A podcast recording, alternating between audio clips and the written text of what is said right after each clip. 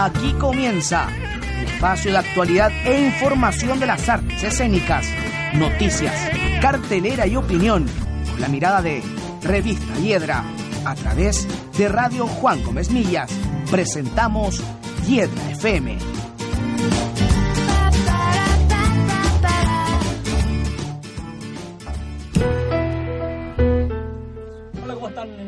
Edición de Hiedra FM? Aquí con equipo completo y con unas visitas. Tenemos aquí a Colectivo Zoológico. In- colectivo Zoológico In the House.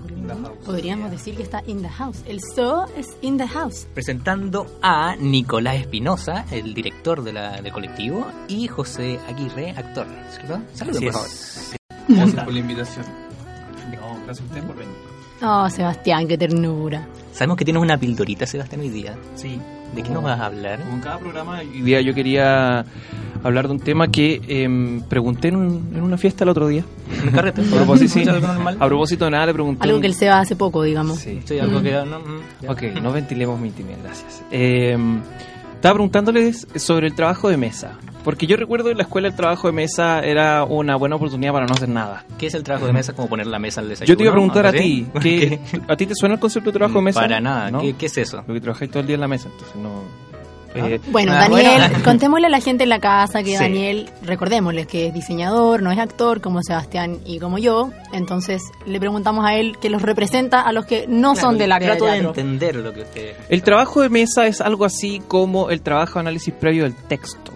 Del dramático. texto dramático. Ah, perfecto. Es el espacio donde tú ah, lo analizas, lo segmentas, lo categorizas, lo divides en unidades de acción, etcétera, etcétera, etcétera. En pocas palabras, lo rayas como quieres. Claro. Y después te pones a actuar entendiendo los objetivos. ¿Quiénes participan de este trabajo de mesa? Todos. Todos, todos. los- Exacto, Ya, sí. perfecto. El tema es que el trabajo de mesa es una metodología que se desarrolló tiempo atrás, mucho tiempo. Porque ya no se usa.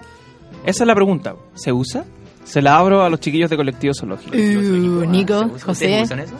Sí, eh, hay una etapa previa a, a estar en el, en el escenario propiamente, tra- eh, propiamente tal, Eh, pero yo creo que en nuestro caso, yo más que trabajo de mesa le diría trabajo de pared, porque eso es lo que realmente pasa, como Ya. en, en términos de espacialidad física. Porque Mira tú. ya estos tres trabajos que llevamos lo que hemos hecho es empapelar las paredes de la sala de ensayo y ponernos a rayar verticalmente y no horizontalmente eh, las ideas que nos surgen en base a un texto, como tú decías al ¿Mm? principio, o, o no, en base a nuestras propias inquietudes cuando no se trata de analizar un texto previamente escrito, como Claro. fue ahora en Dark.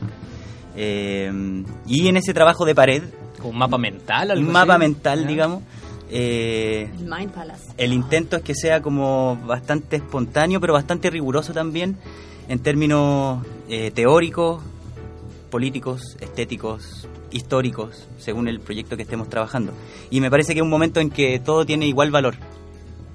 Es decir, no se prioriza por una idea estética, filosófica, como muy cabezona, Mm. por sobre una anécdota o por sobre una apreciación sensible de, del estímulo inicial en el que estamos. O sea que ese es el minuto como- de todo es cancha. Sí, yo creo, creación. sí. Sueños. Trabajo de pared. Trabajo de pared. Sí. Me Aprendan. gustó. Ah. Actores de Chile, aprendan. ¿Y tú, Nico, el trabajo de mesa, te, lo, te suenan en otros Eh, proyectos? No sé. No, o sea, en general rayamos harto las paredes y vamos tarjando también ideas que se van como que se van dejando para otros proyectos y es un espacio para nosotros de comunicación en- como en otros planos y no solamente de mantener como una bitácora personal, sino que también de una bitácora grupal, Mm. colectiva. Y en las paredes. Que, Y, y lo entretenido es que eh, al ser trabajo de pared y estar queda la huella en la sala de ensayo y, y nos pasa que cuando pasan los meses y ya la obra tiene una forma, igual está el vestigio de ese primer momento y es entretenido poder revisitarlo desde ese momento a que llegamos después.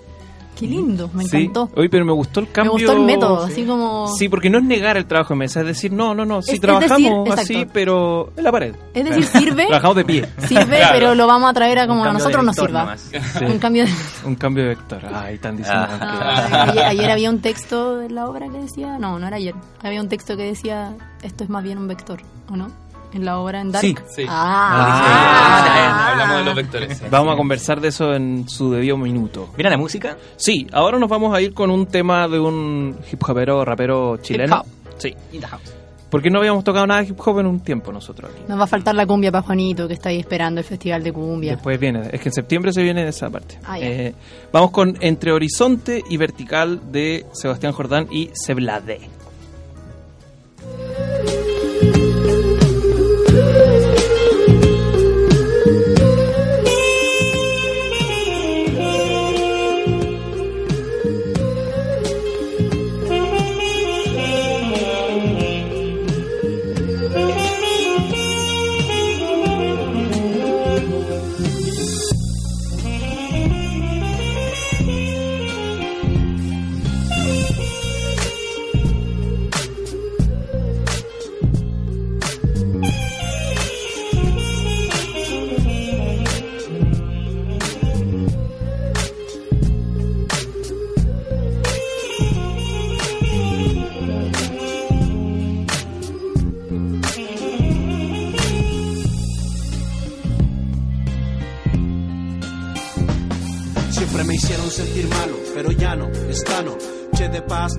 De paz son mi regalo. Con un corazón de palo en la mano, dime qué hago. El rap me dijo, prende el micro, el corazón apágalo.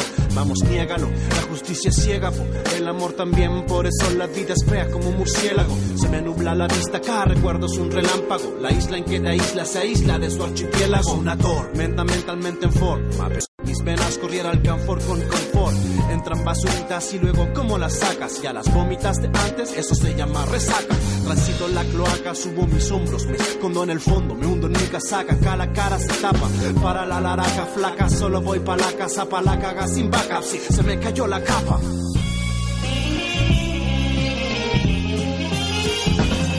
Hey, mi sonrisa es más tímida que un beatmaker. Soy feliz sintiendo amor de los haters. Saca el shaker por los que viven sin deleite y por ellos nadie da un 20. Llevo escondido en el bolsillo un poema en seis versos. Son la punta del iceberg que llevo bajo mi abrigo. Digo con mi voz sin vigor, el rap más que un amigo es un gran país, man.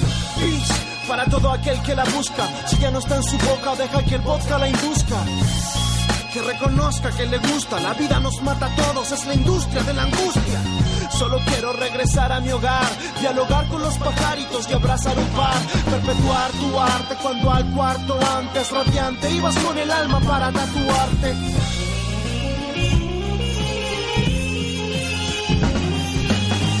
Paso, a paso, trazo frente al ocaso. Hago un repaso del fracaso, el triste último abrazo.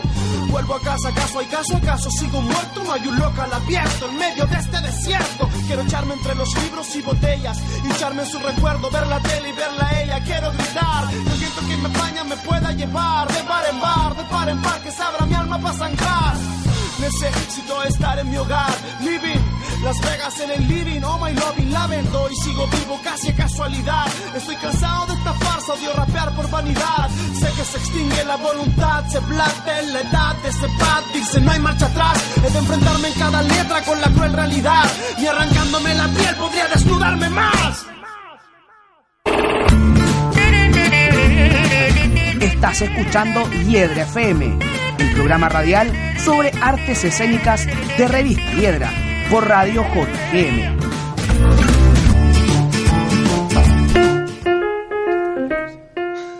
Estamos de vuelta a Hiedra FM después de este tema hip hop. Estamos con el equipo del colectivo zoológico que nos acompaña y tenemos unas buenas noticias. Sí, ¿Qué pasó en el Teatro Cariola? Vuelve el... Vuelve el Teatro Teatro. Cariola. Vuelve el teatro al Teatro Cariola. Qué, Qué lindo. hermoso. ¿Por qué se había ido? Ay, Dani, siempre con las preguntas tan difíciles de contestar. Eh, gestión, Danielito.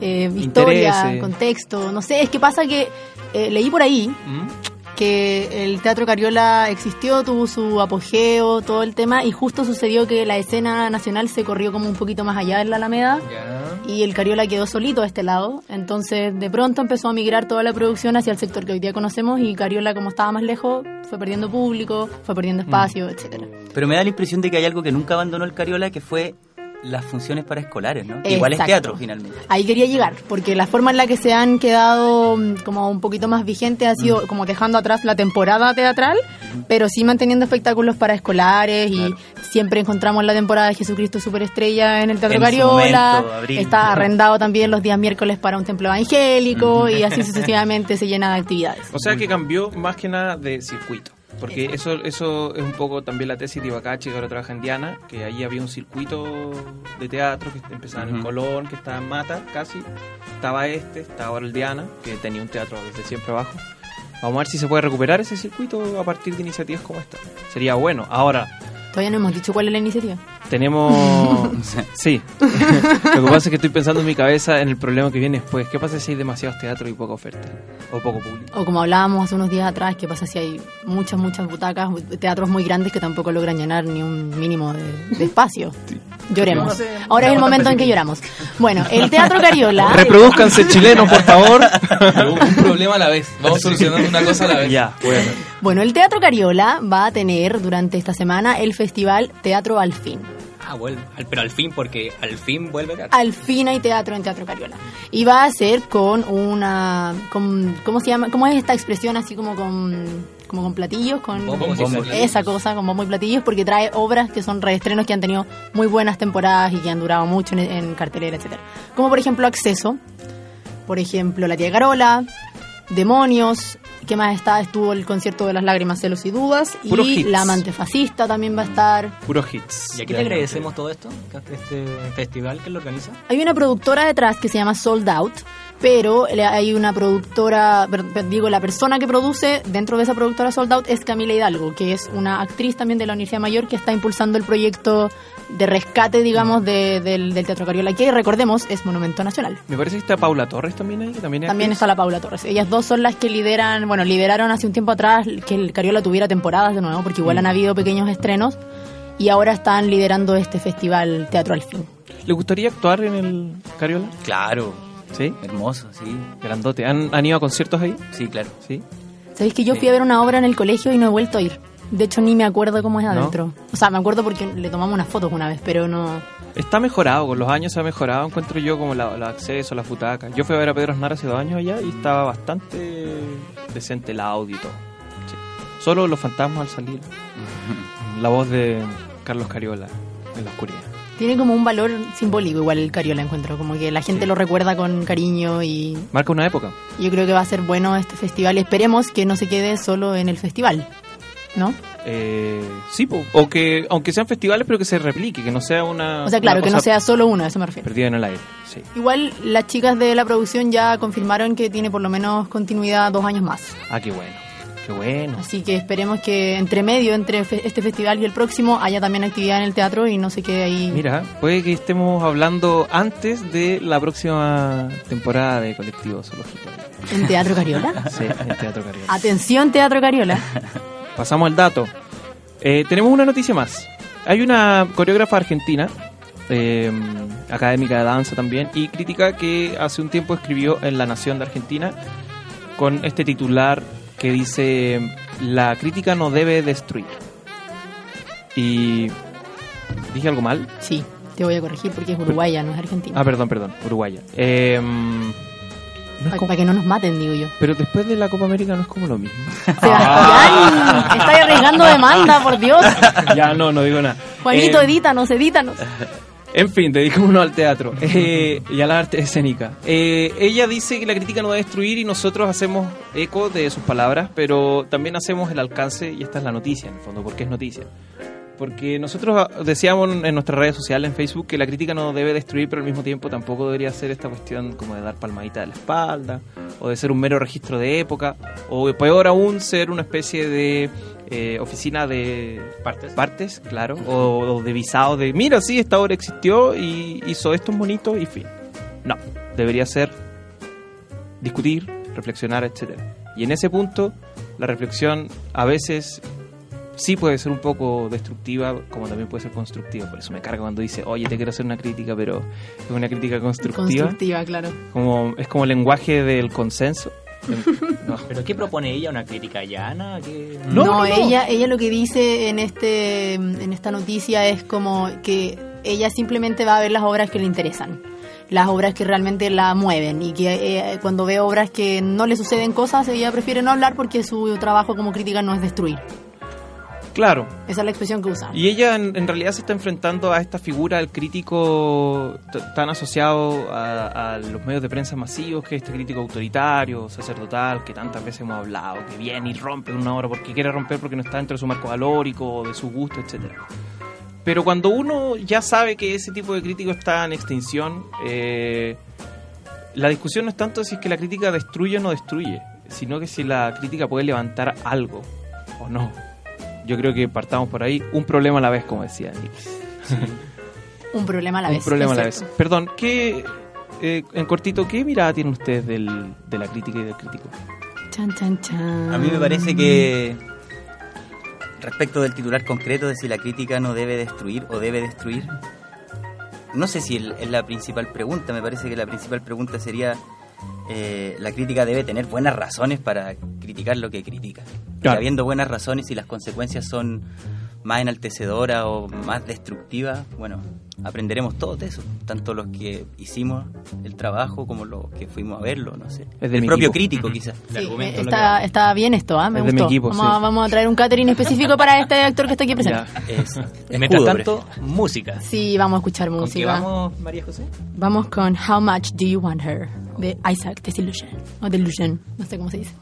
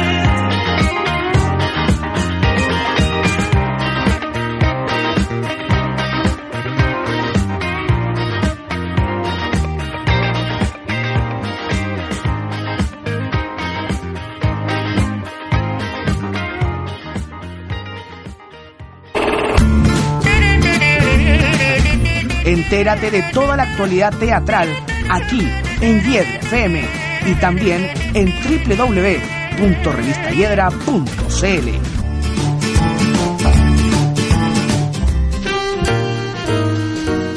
Estamos de vuelta ayer a FM con nuestros amigos de Colectivo Zoológico, Nicolás Espinosa y Jorge, o sea, No. José Aguirre.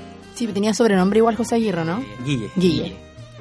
Eh, ellos acaban de estrenar hace poquito la obra Dark, que está basado en el texto de Brecht, de Santa Juana de los Mataderos. Exacto. Adelante. Eh, chiquillos, cuéntenos. eh, ¿De qué se trata Dark? Así empezamos con preguntas generales y después vamos al, al fondo. No, Y que igual es difícil decir de qué se trata como Sí, pues, pero tienen el sintéticamente. desafío aquí de que hay gente... Estamos en la radio, chiquillos. La gente no ha visto la obra. ¿Cómo les decimos a la gente, a las personas, de qué se trata la obra? Oh. Oh. Ah. El silencio otorga.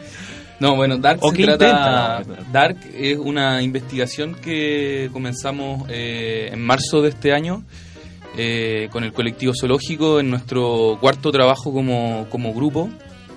Y lo que intentábamos hacer era realmente eh, hacer una pregunta bien profunda, creo que todos los grupos se hacen, que es eh, cómo hacer teatro y, y de qué hacer teatro. Mm. Y creo que. Y lo otro, eh, cómo hacer teatro de forma eh, lo más colectivamente posible. Eh, y en ese sentido, el, resultado es una obra eh, que trata mm, de dar cuenta también de la obra de Brecht y de contar la historia de una mujer que se llama Juana Dark, que está relacionada con cuatro hombres que están a su alrededor y que graban un registro de un trabajo artístico. Ah, perfecto. El, ustedes se basan, no, hac- no hacen una reversión del texto, sino que se basan en la investigación en este texto de Brecht del año 31, 32, como por ahí, ¿no? Sí. Eh, nos basamos, claro, no, no tomamos la historia específica que, que- que cuenta Brecht eh, y nos basamos más en, en el personaje que él plantea y, y la utilización mediática que existe de, de la mujer hacia el final de la obra. Entonces, la obra como que rescata ese espíritu y esa manipulación mediática que hay de, de la empresa y de los medios de comunicación y nosotros la depositamos en esta en este, este interrogante colectiva que es cómo hacer teatro en Chile o, o cómo hacemos teatro nosotros en realidad. Claro. Cabe mencionar ahí que el colectivo zoológico está compuesto por Nicolás, por la mm, codirectora de Dark, que es Lorena Demetre, eh, Guille, eh, Juan Pablo Troncoso, ¿quién más me falta? Paula Pavés, Pablo Mois, eh, Germán Pinilla. Y esta vez nos acompaña Jo- José Miguel Neira también. En el elenco, claro. En el elenco. ¿Puedo hacer una pregunta? ¿Cómo fue el trabajo creativo? Yo como diseñador me di cuenta de que hay mucho trabajo multimedia, hay mapping, hay un trabajo de, bro- de broadcasting en vivo, hay, hay croma. ¿Cómo fue este trabajo creativo para poder dar todo este tipo de soluciones que, que son sumamente complejas? Eh, ¿Qué, qué es croma? Sí, como que para mí fue Chinese todo lo que acabo de escuchar. What? Pero me encantó, Dani. Sí, Sí, contéstele sí, Dani, por favor. ¿Qué es croma? No, Sí. no, Igual en otra ocasión podríamos hablar de croma. O sea, pero digan que es croma si la gente no sabe que La es pantalla croma. verde, pantalla verde. Ah. Ah, ¿en serio? ¿Eso Sí, es croma? Sí, eso es croma, Eso lo aprendiste en la magia del cine en Discovery Kids. por supuesto. Bueno, chiquillos, ¿cómo fue ese trabajo? Había una intención grande, como, como dice Nicolás, eh, de concentrarse en, en la utilización de la imagen de esta mujer, Mm. eh, que a nuestro parecer, o a mi parecer, es el centro de la obra original de Brecht. Y mm, entonces había que, la intención fue recurrir a ciertos mecanismos que nos permitieran justamente distorsionar eh, la imagen de la mujer, la imagen del espacio físico también. Y por supuesto, una de las herramientas a disposición fue eh, grabar el espacio y reproducir en vivo el espacio que se está grabando. Y asimismo, eh, para ir complejizándolo, por ejemplo, poder grabar a un personaje que, estuviera, que uno lo viera dentro del espacio escénico, pero a la vez el espectador fuera capaz de ver ese espacio escénico vacío. Perfecto. ¿Se entiende? Sí, en sí. ese caso in- entra el croma. Eh, y complejizar un poco la, el ángulo de mirada del espectador, Claro. principalmente. Por Mm. eso la, la pulsión a, a utilizar esas herramientas. ¿Y por qué? Porque uno de los centros del trabajo es donde uno pone el, donde uno hace foco. Claro, Sí. pues esos son niveles de mirar esas que- capas Sí, de- esa es la intención. Eh, bueno, y eso el trabajo, principalmente las soluciones técnicas, el, el- la, la estructura técnica es se hace cargo el Pablo Mois, que ya, bueno, es parte de la compañía y que es parte de las soluciones también, digamos, lo, lo específico. Sí. La materialidad. La- Por favor, gracias. Pablo. Gracias, Pablo. ¿Tenemos opiniones del público? Tenemos una opinión, pequeña sí, una cuña. Una Pre- sorpresa para los chiquillos. Salimos, salimos ayer de la. Bueno, no fue cuando, cuando fue que fuimos al teatro, no, no sé. Pero sal- al salir de la obra, eh, le preguntamos a alguien que había visto la obra qué le había parecido y esto es lo que tiene que decir. Vamos a escuchar. ¿Qué te pareció la obra?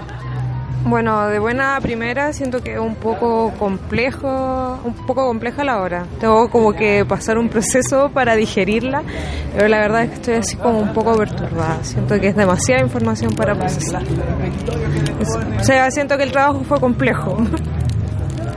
¿Conocías el texto? ¿Sabes más o No. menos de qué trata? No, la verdad viene así como a sorprenderme. Y salí sorprendida. Eh, ¿Cómo nos hacemos cargo de esto? El, con, con el tema de la complejidad, en el fondo. Es, es una gran pregunta como para nuestra época, porque hay ciertos espectadores que dicen, no, esto es muy críptico, Mm. no lo entiendo. Sí, una pregunta que nosotros también nos hemos hecho al interior del grupo. eh, para nosotros también creo que era importante sorprendernos a nosotros mismos con el resultado y creo que, que, que eso sucedió y también eh, la obra ha ido como eh, modificándose a lo largo de las funciones con el objetivo de, de no alejar al público, pero tampoco con tampoco quitarle la complejidad que la obra tiene. Claro. Creemos que esa complejidad eh, es importante y, y nos gusta también que el público asuma esa complejidad y, y que se vaya con preguntas más que con respuestas. Claro. O sea que el- en el estreno esto era distinto. Sí, era distinto. wow. Y, y hoy, hoy será distinto y mañana también, yo creo. Eh, a mí me interesa, me, me gustó la, el comentario de, de nuestra amiga público, porque creo que devela el fenómeno al que nos enfrentamos desde el principio. Eh, cuando se habla de Brecht, generalmente es como, ah, la obra de Brecht, y es teatro político, y son obras de tesis. Y supongo que eso pasa porque uno se hace una imagen como general, pero si uno lee obra a obra, las obras igual difieren. Eh, y a mí me parece que, Santa Juana de los Mataderos, que es la obra de Bertolt Brecht, eh, donde el personaje parte esperanzado y termina sucumbiendo, termina autoaniquilándose, eh, es, y es una obra tardía de Brecht, si no es, la- de las últimas escritas, creo, da cuenta de que, de que él ponía su tesis en conflicto también. Entonces, en este proceso, creo que nos entregamos a eso, a, a no hacer una obra de tesis. Mm. Entonces, cuando esa persona dice que no sabe si entiende, a mí me pone muy contento porque da cuenta de un acto coherente de nosotros, porque nosotros tampoco sabemos si entendemos. Y yo no estoy avergonzado de que eso sea así, sino que nos enfrentamos con el rigor que pudimos y con eh, eh, autoexigente, de una manera autoexigente, a, a dar cuenta estéticamente de ese no saber, de ese, de ese devenir, digamos, incierto. Mm. Bueno, hay una mm, hay una trampita en, en esta cuestión de entender todo. en el Mm. fondo. Hay, hay cosas que no que, que deberían costar trabajo. Es decir, ir al teatro no debería ser solo entretención. Brecht defendía mucho la idea de divertir y entretener, y sí, es verdad, tiene que hacerlo, pero al mismo tiempo, si es solo entretención, no se genera la misma distancia que Brecht quería proponer. La idea también es que uno salga pensando, salga en circunstancias. Salga sorprendida también, como dice la, Claro. aquí nuestra amiga espectadora. Sí. Entonces, en ese sentido, claro, uno podría decir, eh, tienen un punto. Ahora, eh, demos, demos vuelta al argumento. Eh, Yo diría que hace un tiempo ya sabemos que uno no puede simplemente no entender. Eh. Tú estás diciendo tú como eh, uno como espectador, Sí, ¿no claro. simplemente no entender? y uno como... Más bien, uno como artista no puede simplemente jugar, esta es mi, mi hipótesis, uno no puede simplemente jugar a decir, bueno, eh, saca las conclusiones que tú quieras de la obra, yo no te voy a decir la la la, porque también es, es una especie de conducta mm, facilista, ¿cachai? No creo que sea el caso. Eh, a mí sí me parece, si yo tuviera que decir algo sobre el, sobre el personaje de Juana Dark, a mí me parece que hace un poco lo que tú dices, Guilla. Em, si, en, si en la obra original Juana Dark pasa de una especie, vive un proceso de degradación en el fondo, Absoluto. porque ella pasa desde una especie de em, optimismo político a una desilusión que termina en eh, una especie de pensamiento apocalíptico respecto del futuro, etcétera, y que culmina con su muerte. Y acá lo que vemos es una persona, es como la fase posterior, una persona que ya entiende que la dimensión del problema del capitalismo, pensemos que escribió este texto en el contexto de la crisis del 29, etcétera, eh, es como que ahora ya se hubiera renunciado a esa expectativa. Es- eso es lo que me gusta de en Dark al menos. Esa es la comparación que tú haces de la dramaturgia de Brecht versus la dramaturgia que están proponiendo los chicos, Sí, ¿cierto? sí, yo creo que aquí se ve a una... Si antes en el texto original era una Dark eh, evangélica, como del Sí, Ejército de Salvación, Sí.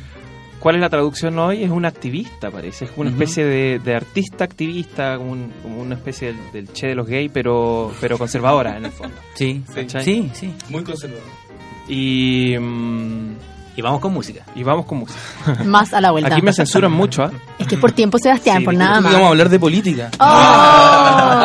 A la vuelta, bueno, a la vuelta. esta canción la vamos a poner eh, hoy día porque aprovechando que el lunes se terminó Fondart y esta fue la canción que me ayudó a terminar todos mis Fondart, vamos a escucharlo hoy día para despedirnos. Esto es I Don't Wanna Fight No More de Alabama Shakes. Your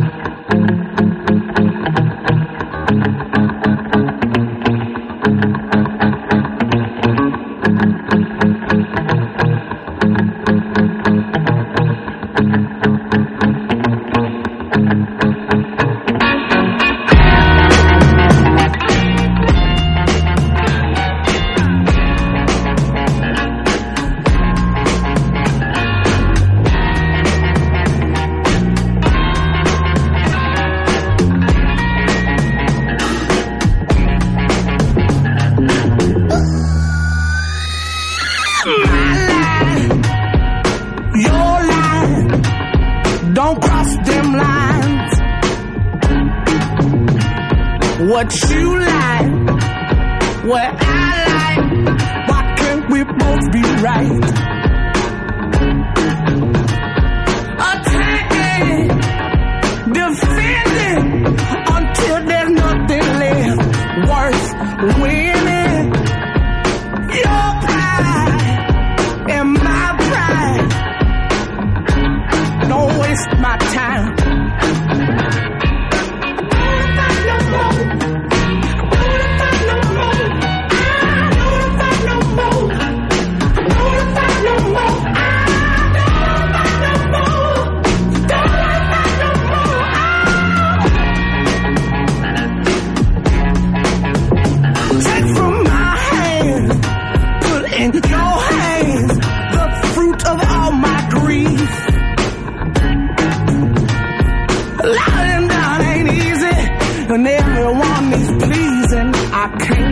No relief.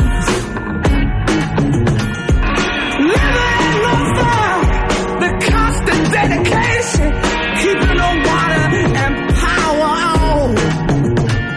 There ain't no money left. Why can't I catch my breath? I'm gonna work myself to death.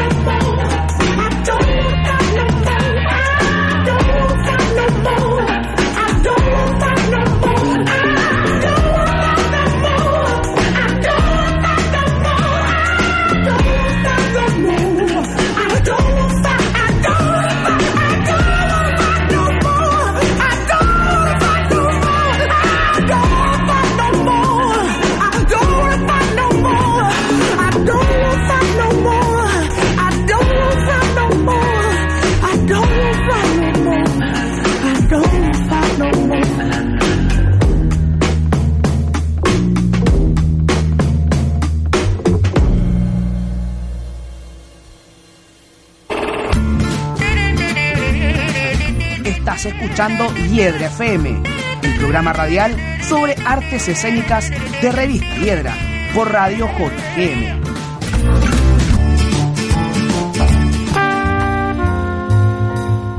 Estamos de vuelta a Hiedra FM con nuestros amigos de Colectivo Zoológico. Estábamos hablando de Dark, su última gran Yes. producción. Contextualicemos un poquito, hagamos una imagen para nuestros radioescuchas, para que entiendan hacia dónde estamos yendo. Siento que indirectamente me están haciendo bullying en esta situación, ¿ah? pero bueno, voy a tratar de hacer la imagen para la gente que está en la casa. ¿De y me, qué se trata? Me siento como en el matinal. Gente que está en la casa, entiendan un poco la obra. Sencilla. Claro, que no, no está entendiendo mucho. Bueno, eh, Dark es una historia donde cuatro hombres están en una en un lugar, digamos, que están como que ellos lo reconstruyeron de cierta forma, eso se, se da a entender en la obra, y están tratando de también, valga la redundancia, reconstruir la historia que tuvieron con una mujer que es Juana y que aparentemente tuvo una importancia muy muy eh, Radical en su claro, vida. radical en su vida y que una vez que ella llegó y se fue también, cambió todo, ¿cierto? Sí. Eso es. Bien. Lo hice Aquí termina bien. FM. Eh, sí, gracias por el pase de gol, porque así yo puedo seguir diciendo que el, en el contraste entre el original, el texto de Brecht y ahora, eh, me parece que habla el lenguaje de. O sea, habla nuestro tiempo. ¿En qué sentido? En el sentido de que, quieranlo o no ustedes, en este caso, eh, aparece una, una Juana Dark en un proceso de despolitización o de una politización tibia, que es esta introducción que se al, al inicio de la obra, no vamos a contar mucho, pero que lo resumo en una pregunta. Eh, ¿Qué capitalismo queremos? Ujú. ¿Esa es la pregunta que tenemos que hacernos? No lo sé, pero esa es la pregunta que se hace Juana Dark. No si queremos capitalismo, no. ¿Qué capitalismo queremos? Exacto. Eh, hablemos sobre la. El.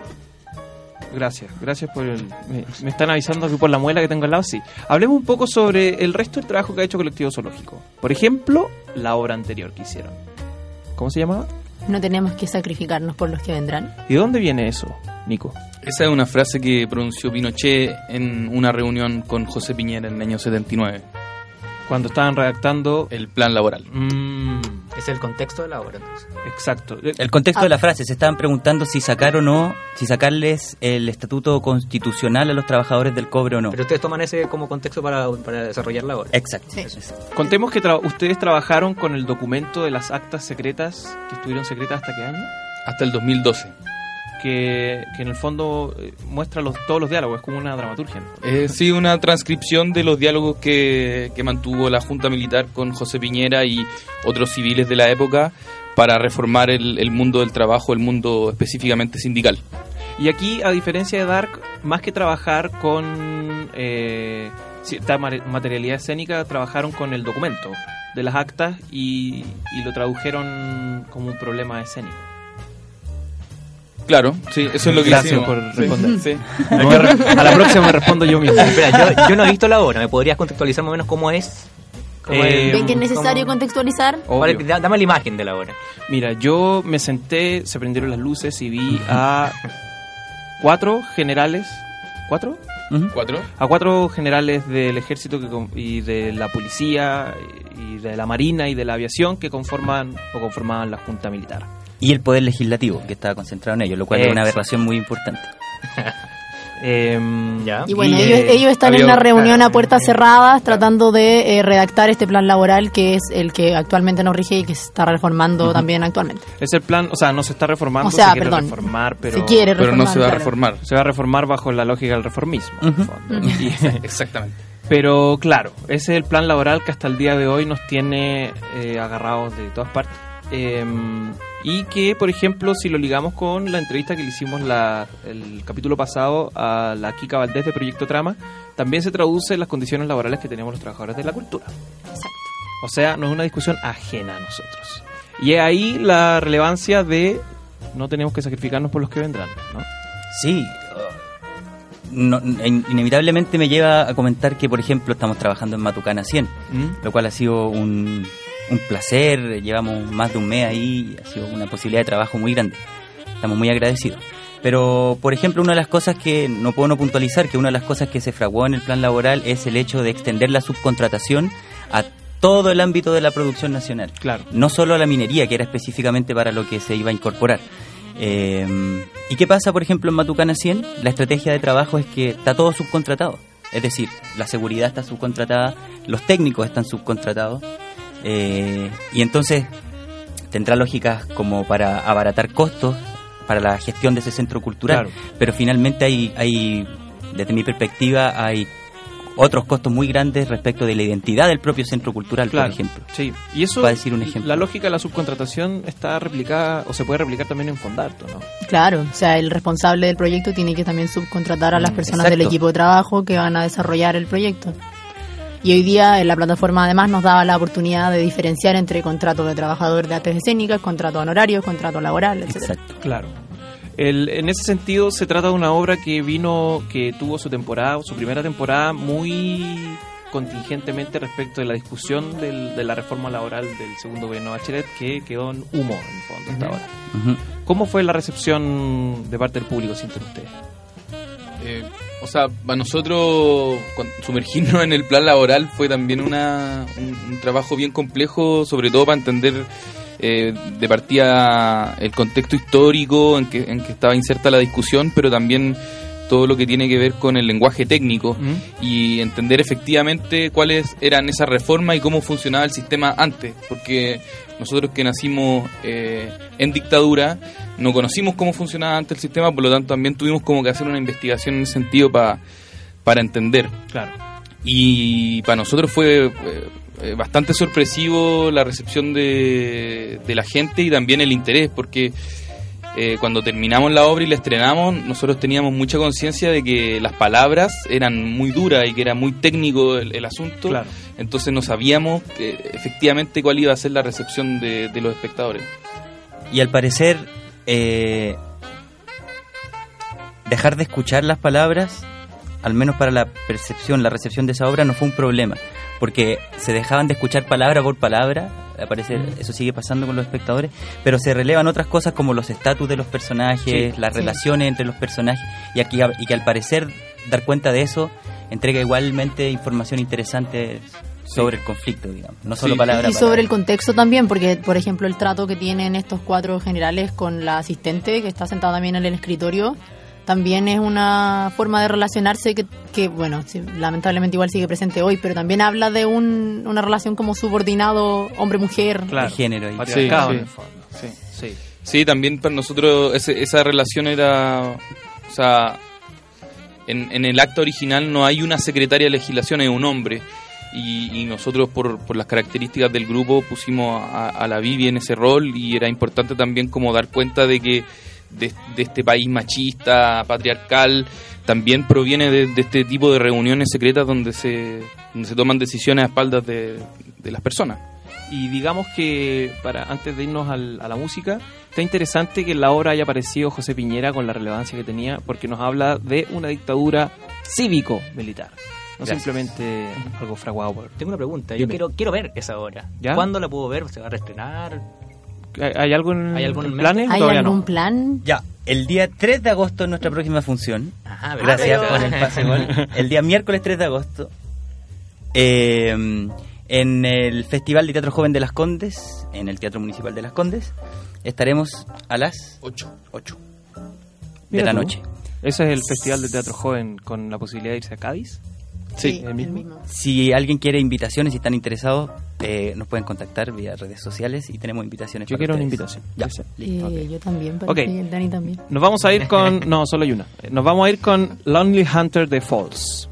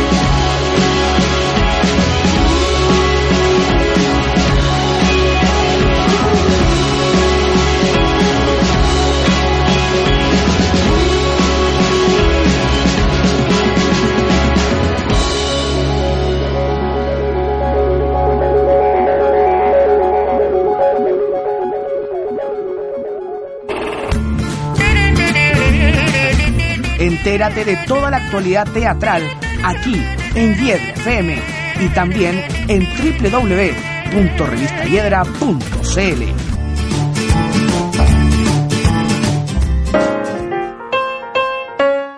Estamos de vuelta en Yedra FM con nuestros amigos de Colectivo Zoológico.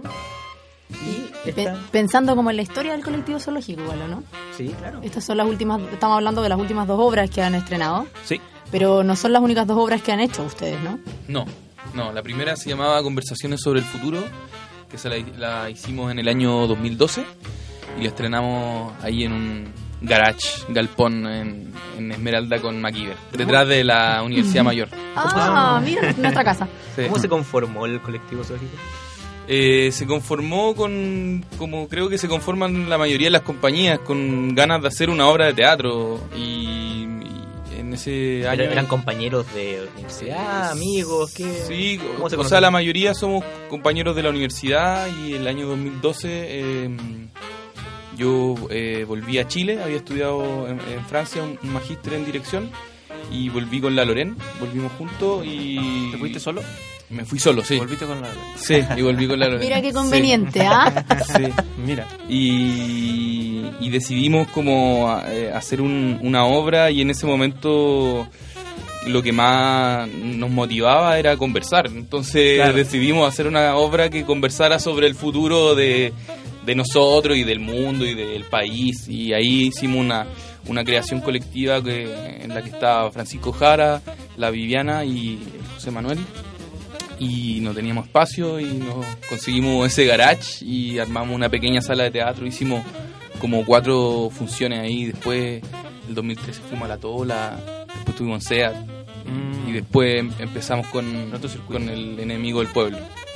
¿Cuál es esa obra donde ustedes estaban reflexionando a partir de esta frase del filósofo esloveno Zizek sobre el es más fácil imaginar Sobre el futuro. Sí, conversaciones sobre el futuro, sí. esa frase dice es más fácil imaginar el fin del mundo por la caída de un asteroide que imaginar el fin del capitalismo. Exacto. Claro, exacto.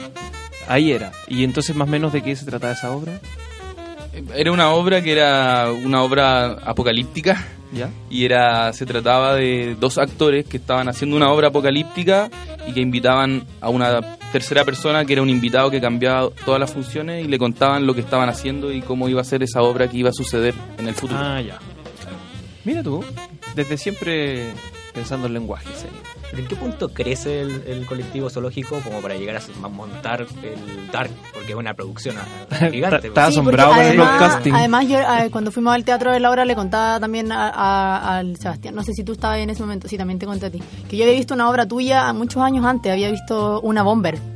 Ah, sí, pero esa es del 2008. Sí, pues es hartos años antes. Entonces, para mí, yo le comentaba a los chicos que, claro, era, era igual entretenido haber visto esa como una primera y después ver evoluciones del trabajo, aunque no claramente no es del colectivo, pero, pero igual viene de la misma mano, digamos. Claro. Y ver cómo ahora Dark se, se, se establece como una producción con hartos más recursos, ¿cachai? Y no recursos solamente Claro. económicos, sino que digo eh, Humanos, visuales, humanos, hay más elenco, hay mucho más eh, tema técnico que está funcionando. Especialización. Exacto, también. mucha especia- el diseño está súper, eh, en, en Dark es súper eh, pregnante, o sea, no la obra no sería lo mismo si no estuviera las construcciones eh, y, la- y la- los estímulos visuales que tiene.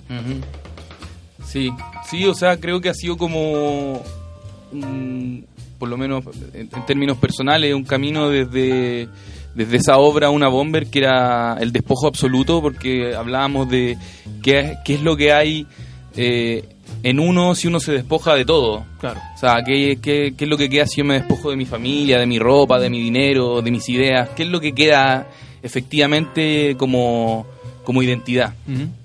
Esa era la pregunta que teníamos porque veníamos saliendo de la universidad también y queríamos deshacernos de toda la tradición que veníamos de la Universidad claro. Católica. Que Eh, claro, de cierta manera. Y claro, ahora también van creciendo eh, la- las ambiciones en el, buen, en el buen sentido de la palabra, de también trabajar con, con más recursos eh, y también de alcanzar ciertas imágenes que hace, claro, hace ocho años atrás habría sido imposible. Claro. Eh, y también tiene que ver con una lógica, creo, de, de compañía, de ir acu- acumulando eh, ciertas cosas que, por ejemplo, Baúles. eh, baúles, Enchufes. enchufes y cosas así, pero también, no sé, la, la cámara que ocupábamos en, en el, en El Enemigo del Pueblo, que es una obra que hicimos hace dos años, la ocupamos ahora. Eh, los proyectores, algunos lo- nos sirvieron para ensayar esta obra. Mm. Eh, hay, no sé, cosas desde lo más eh, pequeño hasta lo más grande. Eh, y creo que tiene que ver con, con la lógica del trabajo como permanente de compañía. Y síndrome de Diógenes Y, también. y síndrome- Aprovechar los recursos. Claro, pero, aprovechar pero los lo tiene recursos. todo teatrista, o sea. Sí, todos somos sí, diógenes. Hashtag, No, pero está todos bueno. somos pero, diógenes. pero también de no pensar eh, como un grupo bajo la lógica de un proyecto en particular, Mm. sino como de trazar un camino y de que ese camino se va descubriendo, no se planifica, sino que pero uno echa mano como de los recursos que tiene a disposición. Claro, eso se nota, está bueno. está Sí, que es también parte de la naturaleza también del teatro, que se nutre de, de muchas cosas y, y en Claro. eso se Pero construye. hay, hay, hay colectivos o hay compañías que uno lo nota hacer menos desde el trabajo de la crítica en que uno empieza a ver eh, la repetición de cierta forma. Eso hasta ahora al menos con el colectivo zoológico no se ha percibido. Esperemos que no pase. Ah. Chicos, estamos casi terminando el programa y vamos con la sección de cartelera. Sí, en cartelera esta semana tenemos poquitas cosas, eh, porque como está haciendo ya fin de mes, hay recambio de cosas, Ah, verdad, entonces verdad, verdad. quedan los, las que están terminando, digamos, que va a estar Dark. Chiquillos, ustedes nos pueden contar que están en Matucana 100, los horarios. Estamos hasta el 12 de agosto, eh, jueves, viernes y sábado a las 8 y media, domingo a las 8 y los precios son 3.000 estudiantes, 5.000 general y el jueves popular a 2 lucas. Vayan entonces a ver Dark a Matucana 100 en el espacio Patricio Bunster. Y también está en la Universidad Mayor, en el taller 15, está Memorias de un Perfecto Pesimista, que va a estar hasta el 7 de agosto también, le queda el último. Y eh, como estábamos hablando de la- del Festival del Cariola, vamos a decir que justo coincide la última obra este fin de semana, que es La tía Carola de los contadores auditores, que es una obra hilarante, digamos. Y eh, va a estar en San, bueno, Teatro Cariola, San Diego 246 a las 9 y las entradas se compran por punto ticket. Maravilloso. ¿Estamos listos, querido Dani? Estamos listos. Ah, perfecto. ¿Palabras finales? No, solamente agradecerles, chiquillos. Nico, Guille, por haber estado aquí y compartir con nosotros su obra, Dark, las anteriores y todo su proceso. Y a ustedes, chiquillos, por estar siempre aquí. Qué maravilloso programa. Maravilloso. Gracias a ustedes también por trabajar. Gracias con por la invitación. Alegría por el teatro. Ah, qué lindo. Yo los leo con ganas, por lo menos. Ah, bueno, tenemos, gracias. tenemos crítica de no tenemos que sacrificarnos por los que vendrán en revistayedera.cl y vamos a tener también de Dark, así que para que estén revisando el sitio y nuestras redes sociales. Qué miedo. Facebook, Twitter e Instagram. E Instagram, claro. De hecho, tenemos que ahora tomarnos la foto de rigor. Ya. Así que nos vemos la próxima semana, o no, nos escuchamos la próxima semana. Y gracias por venir, chiquillos. Chao. Chao, cuídense.